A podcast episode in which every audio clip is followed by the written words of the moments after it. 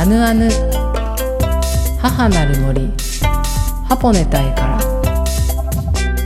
この番組は日本のアニメを世界180カ国に配給するえのきフィルムの提供とシェアオフィス鷹山パークの協力でお送りします。いかたいこんにちは歌えです、えー、皆様いかがお過ごしでしょうか？えー、5月1日からスタートした新番組「あぬあぬ母なる森ハポネ隊」からのパーソナリティの歌えは北海道清水町剣山の麓でアイヌ文化の表現活動体験活動の拠点ハポネ隊の代表を務め現在は関東を中心にアイヌ文化の講演活動などを行っています。えー、そんな歌いはですねあの最近ですねやっと終わらせることができたという作業がありました。どんな作業かと申しますと、え、アイヌに関する本や資料の整理をしていたんですね。あの700枚近くの本とかその資料が写っている写真のデータをですね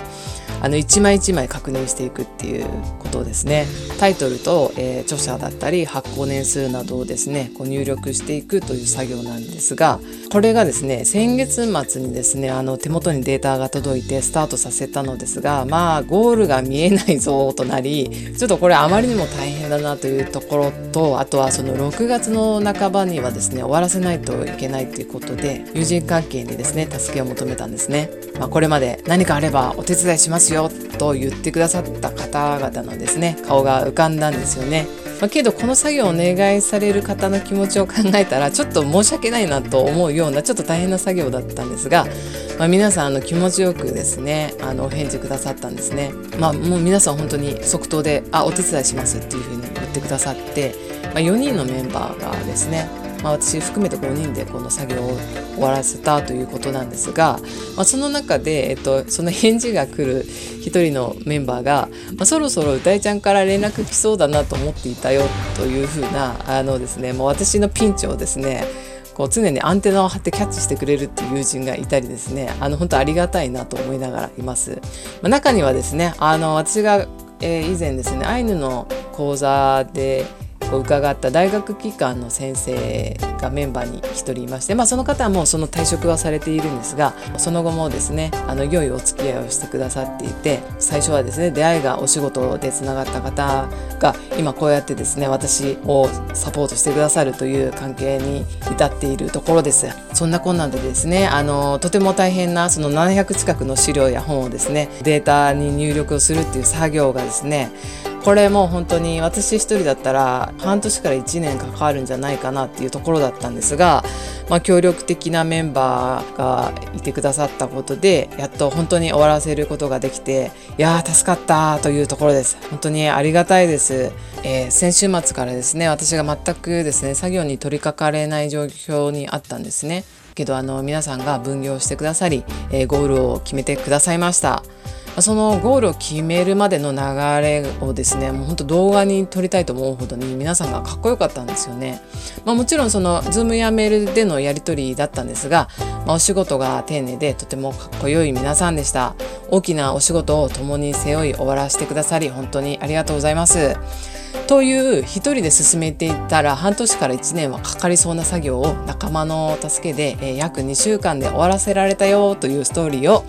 シェアさせていただきありがとうございます。さて本日の放送も東京の巣鴨にある梁山パークというシェアオフィスで収録しています。それでは今週もアヌアヌにお付き合いください。この後はアイヌ音楽研究者の千葉信彦さんをゲストにお迎えしてお話をお伺いします。え千葉信彦さんは、えー、この番組「アヌアヌ」のテーマ曲を作ってくださった方です。えー、アイヌの語源楽器のトンコリ演奏者でありアイヌ音楽研究者です。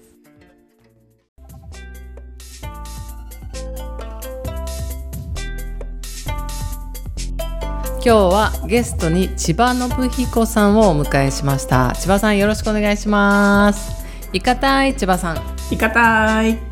えー、千葉信彦さんの紹介を私の方から少しさせていただきます、えー、千葉信彦さんはですねアイヌの語源楽器のトンコリ演奏者でもありアイヌ音楽研究者です。そしてですね最近はアイヌ音楽の先生ということに力を入れてるらしいんですね。そしてですねえ私がですね2013年ハポネ隊を閉じてからアイヌ文化の活動を一番一緒に行ってきたのは千葉さんなんですね。そしてこの番組「アヌアヌ」のテーマ曲を作ってくださったそんな千葉信彦さんに今日はですねいろんなお話を聞いていきたいと思いますのでどうぞよろしくお願いします。よろしくお願いします。ではまずはじめにですね、えー、アイヌ音楽との出会いはどのようなものだったのでしょうかというところでよろしくお願いします。そうですね、えー、アイヌ音楽との出会いっていうことですね。よくその話聞かれることもあるんですけども、うん、なんか自分の中でこうはっきりした自覚っていうのがないんですよね。だからいつもあの茶化したみたいになってあの、うん、おきくるみに目つけられたとかね。あの、うん、おきくるみっていうのはこの文化のあの神様みたいな言い方されますけどもね、うん、そういうのこうたまたま北海道歩いてるミュージシャンがいたらこいつでいいからちょっとなんかさせようって思って目つけられたんじゃないですかみたいなことをね、あのよく言ったりしますけども。最初はですねと愛の音楽に出会った、まあ、30代の頃なんですけども僕はもう、えー、その頃すでにこうプロのミュージシャンとして活動してたんですね。ギタリストとして歌手のバックをやったり作曲したり作曲って意味だとあの NHK の英会話講座の番組テーマとか「うんうん、男の植栽」っていう料理番組あってそのテーマ曲を作ってたんですね、うん、たまには CM とかアーティストの楽曲提供とかね。あの作曲するっていうことでそのいろんなこう音の構造っていうんですかね。音の作り方変わった音とかにすごい関心があったんですね。もともと民族音楽には関心があって高校の時からレコード聴いたりラジオ短パンみたいのでね聴いてたり。まあ、世界の音楽に関心持ってたんですね。それで1990年頃、ですね。30ちょっと過ぎたあたりのとこであの仕事で北海道ツアーしてたんですけどもその時に旭川でトンコリに出会ったんですね。でトンコリがその旭川のあのアイヌ記念館っていうところがあって、うん、そこにこうお土産物屋さんがあってそこにトンコリがこうかけてあったんですよね、はい、それでその、まあ、おばさんに「うん、おばさんこれ何?」ってこう聞いて「これはトンコリって言うんだけどあの今はもう弾く人いないからあのどういう音をするか分かんないんだよね」って言われた,、言われたんですよね。でそれ僕も弦楽器奏者だからすごくロマンチックに響いちゃう。え？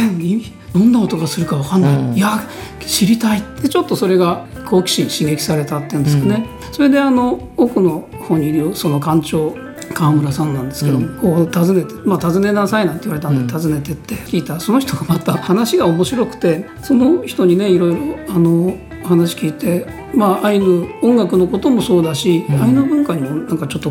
アイヌのこと自体にもねできたり、えー、そんなことが、えー、きっかけですね。それで、まあいろいろこう紆余曲折あるんですけども、それから札幌に行って CD 屋さんでこう CD 探したんだけど、1990年当時ってアイヌの CD って全く売ってなかったんですよね。本当に。まあ、資料としてはあるんでしょうけども普通にはほほとんど売ってなくて。それで何件も探したんだけど全然なくてたまにその「イオマンテの夜」とかいうカセットこれですかねなんて出してこられた。これ演歌のね曲なんですけどこれちょっと違うな。まあそのうちなあの何軒か目のねお店の人が「そんな関心あるんだったらあの白老のアイヌ民族博物館行ってみたら?」ってこう言って、うん、今はウポポイっていうあのものに変わりましたけどね、うん、そのその博物館に行ってみたらって言われてそれで実際に行ってみたんですね。うん、そこで楽風習見つけたり、あとあのなんですかねいろいろ本を見てるうちにそのアイヌ協会っていうのの存在を知ってあ昔のね歌り協会なんですけどそこ当協会はそのアイヌ文化の普及権を目指しみたいなことが書いてあったんだね。あこれだと思って、うん、すぐね電話したんですけども、うん、そういう問い合わせっていうのは、まあ、まあほとんどないらしくてね最初は、はあみたいな感じだったんだけども、うんうん、まあ、最終的にはいろいろ研究者紹介してくれたり音源をねちょっと紹介してくれたりいろいろしてですね、まあそんなこともありでその研究者つながりで、一応僕も義理がたいんでこう聞いた手前ねあの教えてもらった手前やっぱり連絡取らなきゃなと思って連絡取ったらですね、うん、皆さんすごく魅力的な方々で、まあ、まず来なさいって言うんですね。まあ、お二人紹介されて、あの当時北海道教育大学の谷本和之先生って音楽学者ですね、うん、それとあの千葉大学の長川博先生って今ゴールデンカムイの監修で すごく人気になってますけど、その先生紹介されて、僕はもうそのミュージシャンですからねそんなアカデミックな世界は全く縁がなかったんですけども、一応もう紹介された手前ねギリ書くわけいかないかって電話して、電話すると2人ともねまず来なさい。訪ねていくとお二人ともやっぱりそれぞれにねちょっと魅力的な方なんですよね、谷本先生は「君いつまでいるんだ?」って。僕はその何がしたいんだって言うん。で、愛の音楽を教えてくださいって言ったら「いやこれからはね、あんたみたいな若い人がやって私に教えてくださいみたいなこと言っ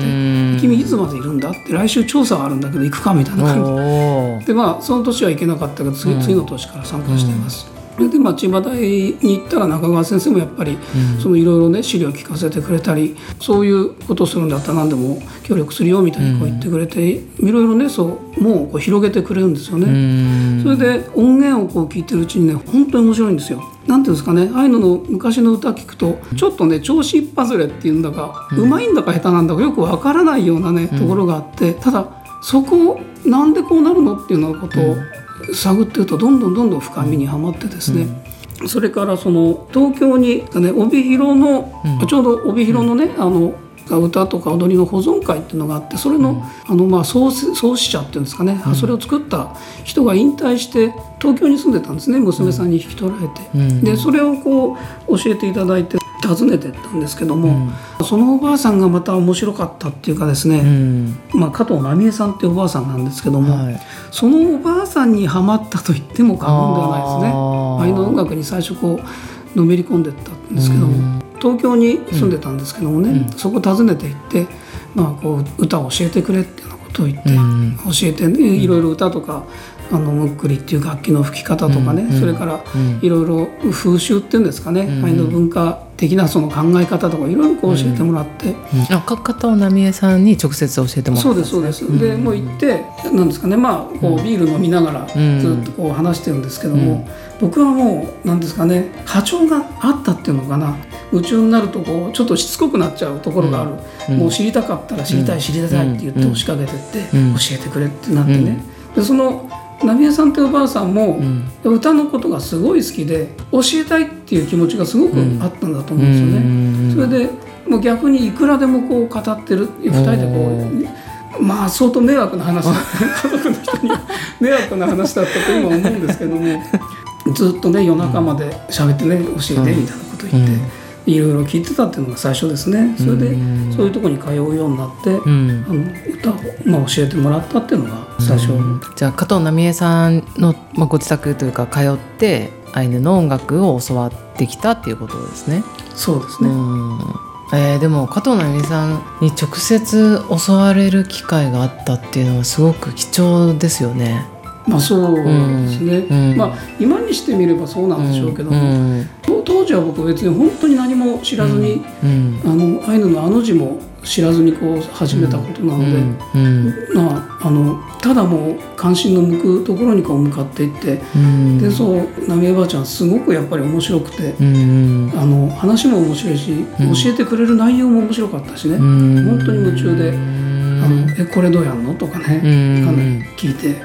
歌も本当に教えてくれたりしてね「くーくーくーじゃないんだくーなんだ」ってね、そういうような細かいその節の入れ方とかをね教えてくれたり。それでまあ僕も行ってもうずっと泊まり込みでですよね。えー。その時千葉さんこう訪問して初めましての時って加藤奈美恵さんどういう反応でしたか？いや奈美恵さんは割とそういうことに慣れてたのかもしれないですね。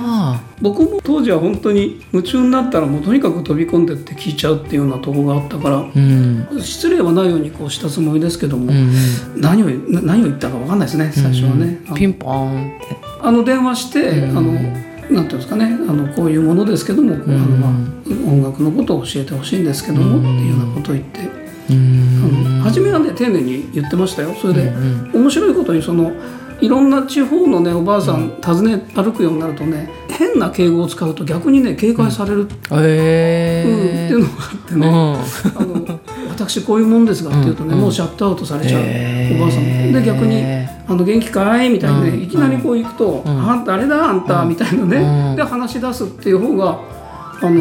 入れる。だからここれは本当に礼儀なんでしょう？全然関係ない話だね、うん。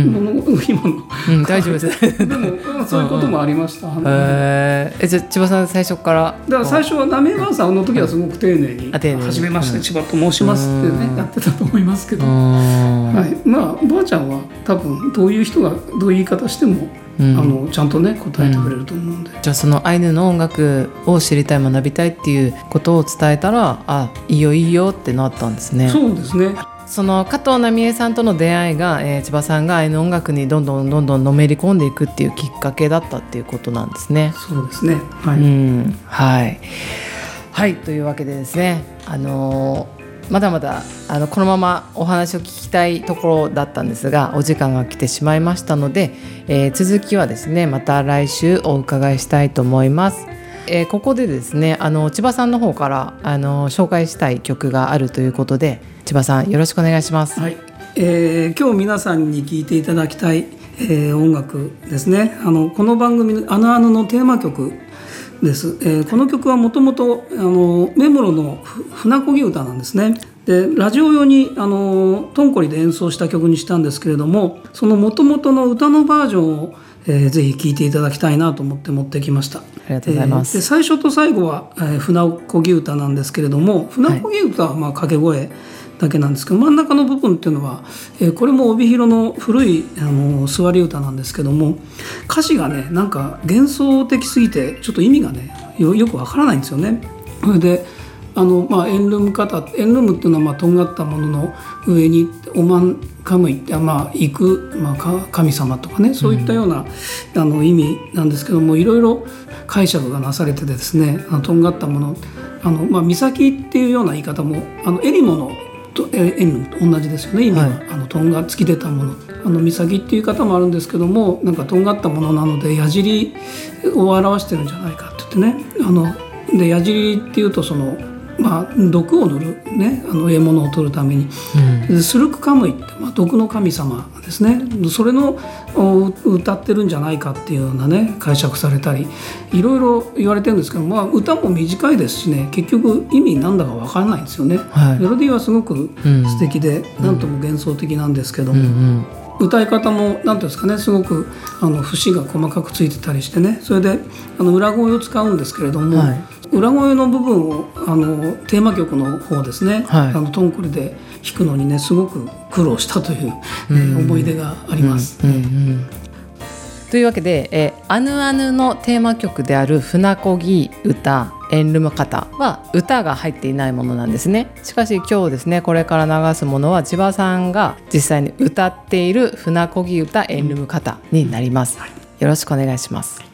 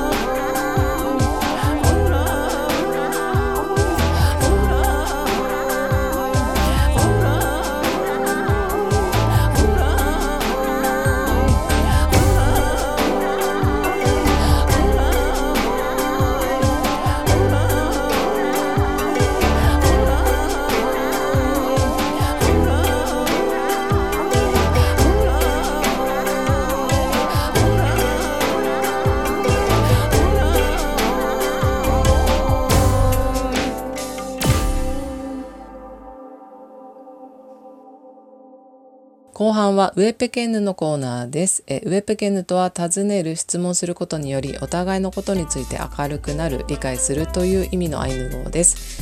えこのコーナーでは皆さんからの質問に私が答える形でこの番組アヌアヌのことハポネタイのことアイヌ文化のことについて知って理解してお互いに明るくなろうというコーナーです、え本日も一緒にウェペケンヌしていきましょう。よろしくお願いします。え本日はリスナーさんからのメッセージを読まさせていただきます。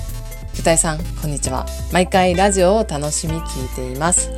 ゲストの浅場さんのお話はとてもエネルギーをもらいました。気づいたらいつもスタート自分はできると信じている行動をするというお話は印象に残り私もやってみようと思います。手帳の話もここにつながるんだなと思い聞いていました。いろいろ落ち着いたら子供と一緒に朝バートスクエアへ行ってみたいなと思います。歌井さんのトークはとても聞きやすいです。ゲストやリスナーさんのことを考えて一つ一つ言葉を選んでお話をされていると感じます。穏やかな話し方は人柄が現れているんでしょうね。ウェペケンヌのコーナーはお互いに対して明るくなるという意味がいいですね。これを取り上げる歌いさんの視点が素敵だなぁと思い毎回楽しみにしています。私はなかなかリアルタイムで聴けずポッドキャストで聴いているためリクエスト曲が聴けないのが残念です。Heal the World がかかっていたと聞き、えー、私も好きな曲なのでラジオを聴いた後に YouTube で聴きました。リクエスト曲を考えていてハポネタイの森へ行ってみたいなという思いからそんな森をイメージできる曲のリクエストをお願いします。えー、隣のトトロの挿入歌で、えー、久石譲さんの風の通り道をお願いします、えー、これからも歌えさんの放送とご活躍を楽しみにしています。お体に気をつけて頑張ってくださいね。応援しています。ラジオネーム南の島の母より、えー、南の島の母さん。本当にありがとうございます。ね、遠く離れてるお母さんからこのメッセージをいただいたお便りをいただいたっていう気持ちに私今なってます。心温まるメッセージを本当にありがとうございます。南の島の母さんありがとうございます。えそしてですね今回ですねあのちょっと時間の関係上ですねリクエスト曲が流せないんですがあのこのリクエスト曲承りましたのでちょっとあのお時間をくださいね。あでも必ずトトロの森といえばまあ、なんとなく子どもたちっていうイメージがあるので、まあ、夏休みあたりにですね流したいなと思ってますのでお待ちくださいありがとうございます。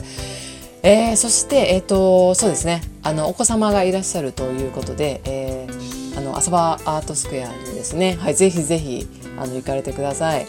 そしてあの虹の戦士ですね、はい、門をくぐって来てくださいね。あのその浅場さんの行動力ですねえー、気づいたらスタート、ね、自分はできるっていうふうに信じてることだったり行動するっていうことをですねあのやってみようと思うということだったのであの私もですねあの本当にそういうふうに心がけようかなと思ってますので一緒に頑張っていきましょうね。えー、そしてあの私のことをですねあのべた褒めしてくださって本当ありがとうございます嬉しいです本当に。なかなかですねこう今目の前にお客さんがいてお話をしてるっていう普段の講演とは全くラジオが違うのであこのようにですねあの具体的にですねこういったところがいいよって褒めていただけるとですねあこういうところを伸ばしていけばいいんだなっていうふうにあの自分で思ったりするので引き続きですねあの頑張っていこうと思います。あの本当に心温まるメッセージをありがとうございました。ということであのポッドキャストで聞いているということでですねあのリクエスト曲がそうなんですよねポッドキャストの方で聞けないのでぜひですね引き続きですねあのもしあのリアルタイムで聞けない時はまたちょっとポッドキャストで聞いた後に、まあ、ちょっと YouTube とかですねの力を借りて、えー、あぬあぬの一連の流れを共に感じてください。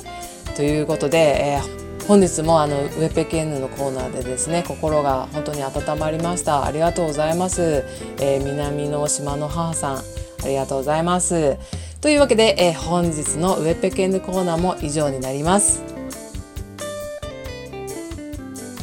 さてさて、アナヌ母なる森ハポネタイからエンディングの時間です。いかがでしたでしょうか？少しでもハポネタイとアイヌ文化のことに興味関心を持っていただけたら嬉しいです。アナでは皆さんからメッセージや質問などをお待ちしています番組についての感想ハポネタイのことアイヌ文化についての質問アイヌを題材にしたアニメゴールデンカムイの感想などでも OK ですしかしですねアイヌ文化についての質問は私が答えるのが難しいことも多くその場合はですねきちんと調べてからお答えするのでえー、すごくですね、時間がかかってしまう場合もございますが、えー、そんな時は許してください。はい、えー、またですね、え番組内でかける曲のリクエストもお待ちしています。ぜひですね、あの皆さんの好きな曲をですね、一緒に聴きたいのでメッセージとリクエスト曲をお待ちしております。えメールの宛先はアナヌアットマークジャガドット FM アナヌは ANUANU ジャガは JAGA アナヌアットマークジャガドット FM までお願いします。アヌアヌはラジオでの放送のほかスマホアプリリスンラジオで聞くことができます。スマホアプリリスンラジオは無料でダウンロードできますのでぜひスマホに入れてください。また放送を聞き逃した方のためにポッドキャストで再放送をお聞きいただけます。アナヌまたはハポネタイで検索してみてください。詳しくは Facebook に載せてますのでハポネタイの Facebook にいいねをお願いします。ハポネタイの Facebook も覗いてみてください。えさて、え来週のアヌアヌは、え今週に引き続きアイヌ音楽研究者の千葉信彦さんをお迎えしてお送りします。それではまた来週お会いできるのを楽しみにしています。良い週末をお過ごしください。スイヌカランロック。アヌアヌ母なる森ハポネタイから。この番組は日本のアニメを世界180カ国に配給するえのきフィルムの提供でお送りしました。